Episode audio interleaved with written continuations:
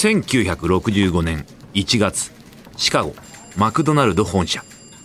アーサー・ヤング会計事務所の会計士たちは不安げに顔を見合わせている。彼らはマクドナルドの社長となったハリー・ソナボーンに会社の決算を承認しないことを伝えたところだった。だがソナボーンはただ遠くを見つめていた。主任会計士はもう一度彼に言った。それであの残念ながら帳簿に署名することはできません。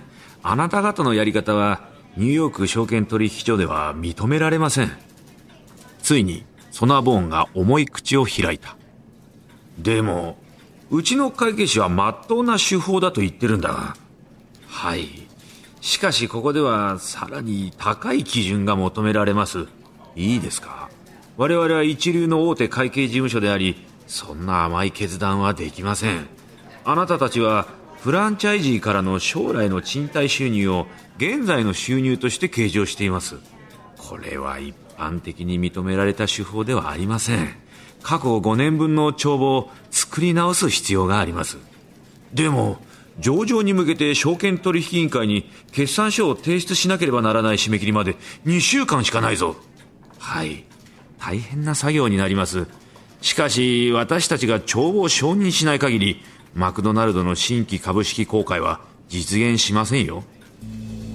ソナボーンは1年かけてマクドナルドの株式市場への参加を準備してきた。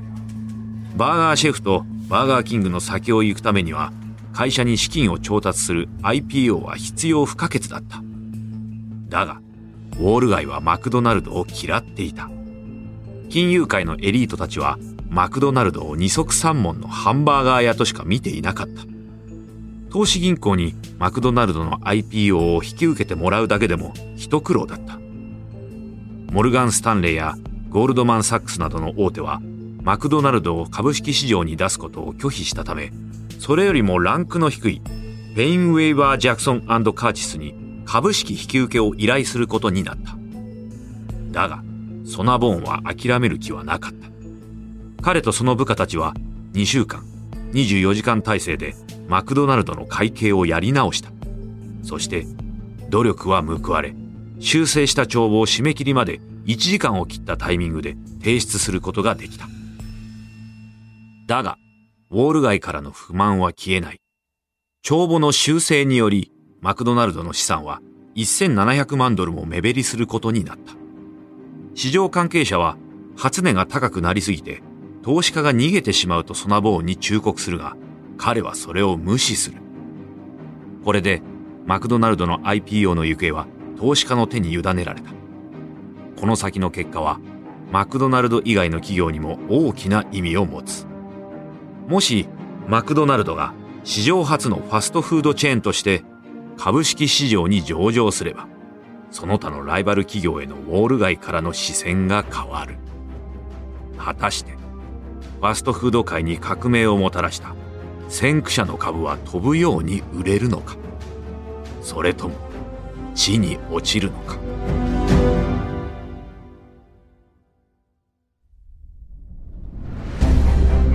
原作ワンダリー。制作日本放送がお届けするビジネスウォーズ。案内役は私春風亭一之輔です。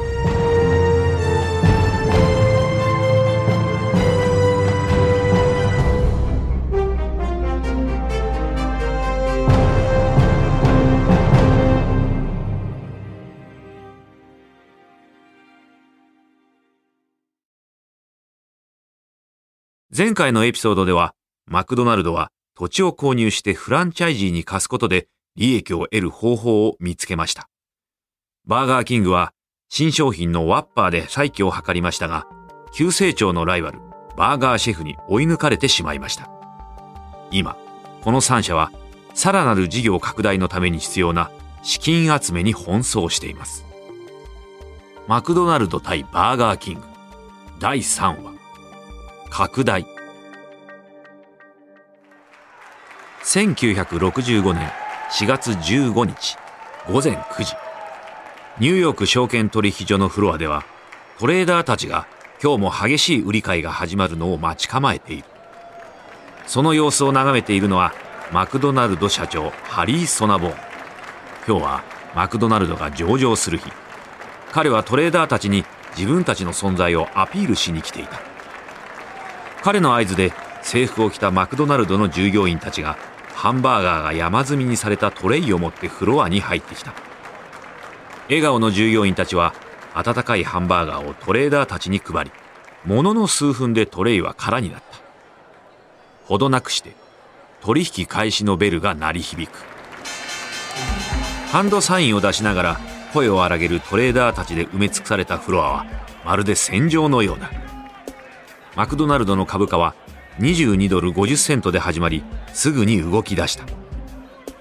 機関投資家はマクドナルドを敬遠しているが何千人もの一般投資家がこのハンバーガーチェーンを小口でもいいから買おうと競っていた。取引終了時にはマクドナルドの株価は33%上昇。これ以上ない上場の船出であった。ソナボーンは電卓を弾いた。これで彼は億万長者となり CEO のレイ・クロックはそれ以上の大富豪になっていた株式公開によりマクドナルドは大変身を遂げる会社に膨大な負債が残っているものの潤沢な運転資金を手に入れた資金不足の時代は終わった。マクドナルドは人気銘柄となり、ソナボーンはウォール街で一躍、時の人となった。だが、そこにクロックの姿はなかった。1962年、クロックはロサンゼルスに移り、そこから会社の運営を行っていた。それはソナボーンにとって好都合だった。ソナボーンは食事を日々提供するということ自体には興味がなかった。それどころか、ハンバーガーを食べない。株式公開に成功したことで、彼はマクドナルドをクロックのやり方ではなく、自分のやり方で運営すべきだと考え始めていた。1965年夏、マクドナルドのフランチャイジーであるオスカー・ゴールドステインはシカゴにあるマクドナルドの本社を訪れている。ワシントン DC フランチャイズの共同オーナーである大柄でスキンヘッドのゴールドステイン。彼は頻繁にここに足を運ぶのだが前回の訪問からのオフィスの雰囲気の変化に驚いていた。ソナボーンはシカゴ本社に大改装を施した。むき出しだった床は青々とした緑の絨毯になり壁は濃い木目調のパネルで覆われ高価な油絵が飾られている。ゴールドステインがその変わりように戸惑っているとワイルドな髪の毛と大きく垂れ下がった頬をした男が近づいてきた。君がオスカー・ゴールドステインか？はい。というとあなたはマックス・クーパーさんですね。クーパーは最近マクドナルド初のマーケティングディレクターに就任したばかりでゴールドステインは彼にあるアイデアを提案するために来ていた。会議室に向かう途中彼はゴールドステインが持っているスチール製のフィルムケースに気づいた。それは何だ？私の自信作です。会議室に入るとゴールドステインはフィルムリールを部屋の映写機にセットし上映を始めた。1分間のカラーフィルムの冒頭はぽっちゃりとしたピエロがカメラに向かってローラースケートをしている姿だった。黄色と赤のストライプのつなぎを着ていて鼻はマクドナルドのドリンクカップだった。頭には発泡スチロール製のハンバーガーやポテトドリンクなどを乗せたトレイの形をした帽子をかぶっていた。見るに耐えない粗末な出来栄えだったこれは何だ？一体何を見せてるんだ？彼はドナルド・マクドナルドですハンバーガーが大好きなピエロです。ワシントン DC 店の宣伝キャラクターです。協賛しているテレビ番組、ピエロのボゾが打ち切りになり、代わりのピエロとしてドナルドを作りました。ワシントン DC では大人気で彼が店に現れると大渋滞が起きるほどです。子供たちは彼に会いたくて、親にマクドナルドに連れてってとせがむほどなんです。まあ、君がそれに満足してるなら結構。自分の地域でならどんな宣伝をしてもらっても構わない。私の許可は必要ない。ドナルドを全国のマクドナルドの顔にするべきだと思います。アメリカ中のマクドナルドが私たちの店舗と同じように人気になれば、子供とファミリー層を独占できますおいおい冗談だろう絶対にありえない地元のキャンペーンならまだしも全国でこんなことはできない。憤慨したゴールドステインは直接社長のソナボーンのオフィスに入っていった。ソナボーンは苛立ちながらも彼の提案を聞いた。ドナルド・マクドナルドを全米に広めるべきです。本当に奇跡を起こすピエロなんです。正気か。どうして店の顔をピエロにしなきゃいけないんだ。これがその理由です。ゴールドステインはソナボーンに財務報告書を差し出した。そこにはいかにドナルドがワシントン DC 店の業績を全マクドナルドの中でも上位に伸ばしたかの数字が書かれていた。目を見張る数字にソナボーンは驚愕した。なるほど。そういうことか。でもマーケティング担当者には馬鹿げていると言われました。彼のことは気にしなくていい。よし。ドナルドを使おう。その年の12月ドナルド・マクドナルドはテレビ CM で全米デビューを飾った。空飛ぶハンバーガーに乗ったドナルドが行く。空高く行く。いつも楽しく食べられるマクドナルドへ。だがこのドナルドはワシントン DC の子供たちの見慣れたピエロとは少し違った新しいドナルドは真っ赤な髪をした細身のピエロ。さらに黄色いつなぎに膨らんだズボン。赤と白のハイソックスと赤い靴という新しい姿だった。だが見た目が変わっても一流のセールスマンであることに変わりはない。ドナルドの爆発的人気によりマクドナルドの売り上げは1ヶ月で8%も増加した。ドナルドの登場によりこの年マクドナルドは記録的な売り上げを叩き出した。一方でバーガーキングの状況は大きく異なっていた。1966年3月マイアミ。バーガーキング社長ジム・マクラモアはコーラルウェイ通り店の奥にある狭いオフィスの椅子に座っている。彼はニューヨークから戻ってきたばかりだ。バーガーキングを株式市場に上場させるための手続きを始めようとマンハッタンに行ったがウォール街の金融関係者たちにバーガーキングは規模経験そして資本も不足しているなどと言われ追い返されてしまった。マクラモアはもう何をすればいいのかわからない。バーガーキングはファストフードの不動産競争で大きく出遅れていた。彼らには200店舗あるがバーガーシェフは500店舗。マクドナルドはさらにその上の700店舗。マクラモアは拡大を加速させることが何よりも重要なのは分かっているものの銀行は彼らに金を貸してくれない。そして株式公開も見送ることになった。マクラモアが会社の財務課題に頭を悩ませている時電話が鳴った。はい、バーガーキングのジム・マクラモアです。ピルズベリー社の副社長、テッド・ジャッジの代理でお電話しました。ジャッジがマイアミに伺いますので、昼食をご一緒したいと申しております。3日後、2人はマイアミビーチのレストランでランチを共にした。料理を注文すると、すぐにジャッジは本題に入った。ピルズベリーのことは知ってるかな？小麦粉や生地などのベーキング製品を販売しているミネアポリスの大企業だということは知ってます。我々のビジネスは家庭料理関連が中心だ。だが最近は外食をする人が増えている。君たちみたいな企業がそのトレンドを牽引してくれたおかげで我々の商売は伸び悩んでるよ。でもだからこそ外食市場に参入したいんだ。今日はそのために来た。単刀直入に言おうバーガーキングを売ってくれないか。らなぜ我々なのですか？他にも競合他社はいますよ。バーガーキングが一番ポテンシャルを秘めている。あと君の会社の起業家精神も気に入ってる。君たちの情熱と我々の資金でバーガーキングはナンバーワンハンバーガーレストランになれる。前向きに考えてもらえるかな。願ってもないチャンスだった。バーガーキングはピルズベリーの潤沢な資金を必要としていた。また彼自身も大金を手にすることができる。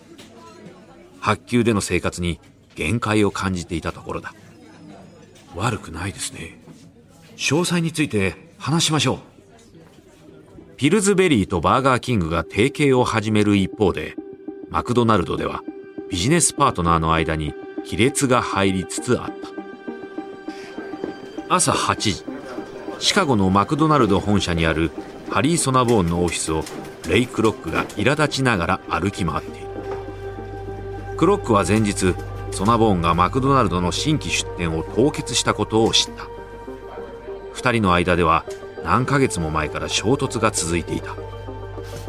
ハンバーガーの価格や役員人事黄金のアーチをなくした店舗の新デザインなどについての意見で火花を散らしクロックとソナボーンの対立は最終局面に向かっていた。クロックにとって新規出店の凍結が引き金となった。2人の間の緊張は限界に達していて今日が決着の日だった。9時過ぎにソナボーンが到着。その頃にはクロックの怒りは頂点に達していた。どこに行ってたんだ？お前は会社の社長であって9時5時出社の平社員じゃないだろう。私は必要な時間だけ仕事をしてる。あなたこそ何をしに来た？新規出店の凍結を解除するために来た。今は足踏みなんかしてる場合じゃない。バーガーシェフとバーガーキングは積極的に拡大してる。俺たちはその上を行かなきゃいけないんだよ。ウォール街では不況が来るって噂が流れてる。そうなれば金利が上昇する。我々は莫大な借金を抱えている。今のうちに資金を蓄えないと金利の上昇に押しつぶされるかもしれない。ナンセンスだ。最大の恐れはライバルに並ばれることだろう。スーツのお仲間たちとじゃなくて少しでも店で時間を過ごしていればわかるはずだ。私に店のトイレの清潔さをチェックする時間などあるわけがない。必要な情報は数字として書いてある。そこがお前のダメなところなんだよ。マクドナルドは金が全てなんじゃない。大事なのは一番に選ばれること。人々に愛される質の高い食事を提供することなんだ。では言いますがあなたのダメなところは分かりますか？あなたは全く金に注意を払わない。少しでも関心があれば私がなぜこの決断に至ったか分かるはずだ。私は社長で正しい判断をする責任がある。お前は社長かもしれないけど俺は創業者で最高経営責任者でそして最大の株主なんだ。マクドナルドは俺自身なんだ。お前は俺の下で働いてんだよ。だとしたらレイ私をクビにすればいい。ああそうするかもな。いやあなたにそれはできない。こっちからやめてやる。この激しいやり取りを聞いてショックで青ざめる社員たちをかき分けソナボーンはオフィスを出て行った。その10分後クロックもカリフォルニアに戻る次の便に乗るために出て行った。だが、ロサンゼルス空港に到着する頃には、クロックはソナボーンの退社によるウォール街の反発が気になり始めていた。クロックはどうにかソナボーンに戻ってきてもらうよう説得し、彼は戻ってきたが、亀裂は修復できないほどの深さに達していた。月日が経つにつれ、ソナボーンのマクドナルドの成長に対する情熱が消えていくのは誰から見ても明らかだった。ソナボーンは新規出店の凍結を解除したが、マクドナルドの成長は鈍っていた。彼はカナダでマクドナルドを展開する権利を二人のフランチャイジーにビビたる金額で売ったりもした。そして1967年1月、ソナボーンはついに辞任する。クロックは彼を止めることはなかった。これで、クロックは成長戦略で競争相手を潰すことに専念できる。だが、最大のライバルたちは、彼の知らないところで大きな後ろ盾を手に入れつつあった。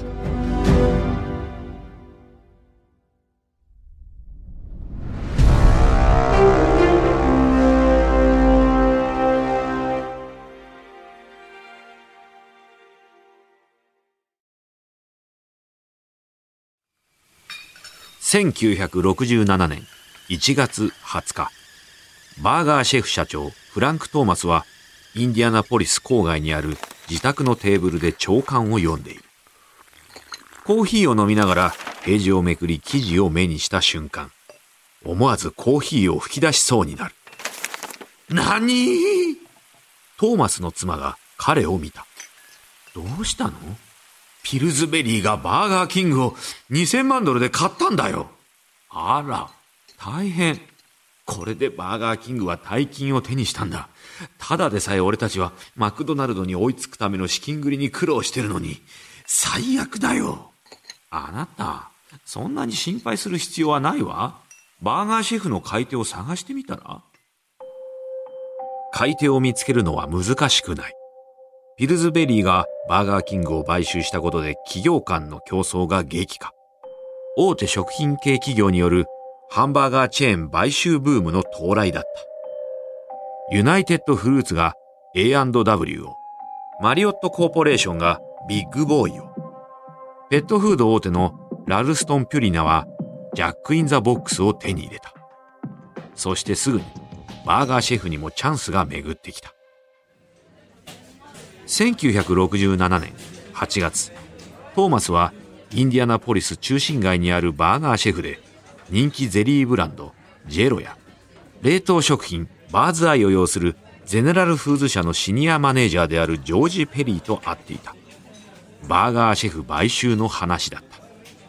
バーガーシェフの記事はいつも読んでるよ。正直驚いてる。マクドナルドよりはるかに少ない資金で彼らよりも早く成長してる。小さな町に焦点を当ててるのもクレバーだ。賃料が安くて競争相手が限られてるからかな。その通り。ペリーはビッグシェフを一口食べた。ビッグシェフとはビーフパテが2枚、とろけるチーズ、レタス、タルタル風ソースをトーストした三段バンズに挟んだバーガーシェフを代表するハンバーガーだ。うん。いや、やっぱりビッグシェフは最高だな。知っての通り、私たちはバーガーシェフを買いたいと思ってる。ゼネラルフーズに売るメリットあなたも私もバーガーシェフをナンバーワンにしたいと思ってる。市場は急速に変化してて、ライバルたちは次々と大企業に買収されてる。そうなると、独立チェーン店はますます苦しくなる。ピルズベリーに買収されたバーガーキングの成長スピードは凄まじいだろゼネラルフーズの後ろ盾があれば、バーガーキングにもマクドナルドにも勝てる。ペリーの売り込みは成功した。1968年1月、ゼネラルフーズ社はバーガーシェフを買収。資金を得たトーマスは大胆な計画を立てる。彼は今後2年間で少なくとも300店以上のバーガーシェフのオープンを計画。これはとんでもない数字だった。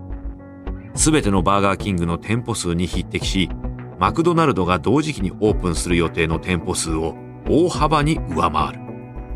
だが、この時、意気揚々とするトーマスの背後で、マクドナルドは彼らに大打撃を与える作戦を準備していた。1967年の初め頃、マクドナルドのフランチャイジーであるジム・デリガッティは、マクドナルドのオペレーションチーフであるフレッド・ターナーに電話をかけていた。デリガッティはピッツバーグ地域で複数のマクドナルドを所有していたが、経営は難航していた。そこで彼はある解決策を思いつくが、それを試すにはターナーの許可が必要だった。フレッド、ビッグシェフみたいな二層バーガーは絶対に売れる。頼むから試させてくれ。断る。マクドナルドのシステムはスピードとシンプルさが命だ。メニューを増やせばサービスが遅くなって質が落ちる。でも、フィレオフィッシュは出したじゃない。今までフィッシュバーガーは作ってこなかったのに大成功だったじゃないか。それは別だ。カトリック教徒に金曜日にマクドナルドで食事をしてもらうために作ったんだ。フラバーガーを思い出せ。フラバーガーはデリガッティにとってもトラウマだった。レイクロックはパイナップルスライスが入ったチーズバーガーがフィレオフィッシュすら凌駕すると信じていた。だが、結果は大惨敗。確かに。でも、二層ハンバーガーはすでに大人気だ。やらせてくれ。売れなかったら二度と言わないから。わかった。でも条件が2つある。1つのレストランでのみテストすることと、通常のバンズを使用すること。半年以内に結果が出なきゃ、二度とその話は聞きたくない。いいか？許可が下り、デリガッティは早速厨房に向かった。彼はすぐにマクドナルドの通常のバンズだと小さすぎて、パテ2枚のハンバーガーが崩れてしまうことを学んだ。そこで彼は約束を無視し、より大きなごま付きバンズを使い始める。そしてデリガッティは1週間を費やして2層バーガーにとって肝になるソースを完成させた。1967年4月、デリガッティのハンバーガーはペンシルバニア州ユニオンタウンのマクドナルドで販売を開始。客はすぐにこの新メニューに食いついた。なあ、ビッグマックってなんだ？オールビーフのパテ2枚、特製ソース、レタス、チーズ、ピクルス、オニオン、ごま付きバンズのバーガーです。うまそうだな。一つ頼むよ。ビッグマックはユニオンタウンのハンバーガー好きに絶大な人気を博し、ターナーは1968年にそれを全米展開させた。1年もせずにビッグマックはマクドナルドの売り上げの5分の1を占めるようになった。ライバルのビッグシェフの特別感を奪い取ることに成功した。だが、それでもバーガーシェフの勢いを止めることはできなかった。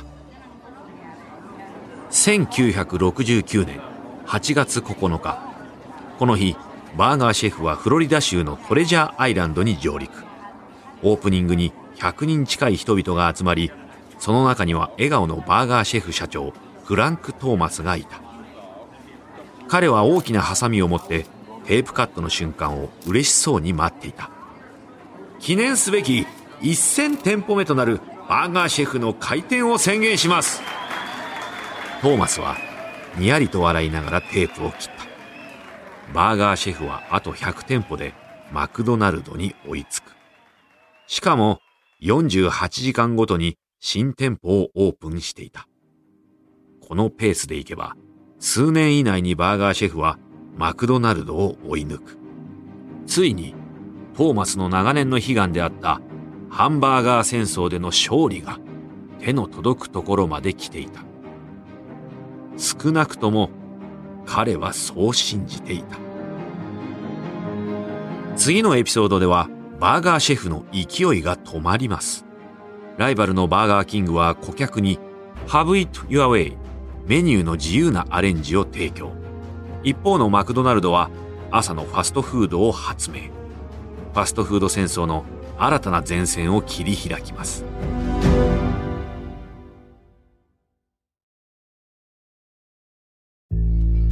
お届けしたのはビジネスウォーズマクドナルド対バーガーキングのシリーズ第3話です。ビジネスウォーズのこのエピソードお楽しみいただけたでしょうか？皆様から番組の感想をぜひ聞かせてください。メールアドレスは bw.1242.com bw.1242.com この物語は、ホットドッグとすべての主要なポッドキャストアプリのほか、日本放送ポッドキャストステーションでお聞きいただけます。ストーリー中のお聞きいただいた会話について、私たちには当時の正確な会話を知ることはできませんが、できる限りのリサーチに基づいて構成されています。この一連のビジネスウォーズのオリジナル版では、デビッド・ブラウンがホストを務めましたが、この日本語版の案内役は、私、春風亭一之輔でお送りしました。原作、トリスタン・ドノバ。シニアプロデューサー及び編集長、カレン・ロー。編集、エミリー・フロスト。編集及びプロデューサー、ジェニー・ロウワー。サウンドデザイン、ベイエリアサウンド。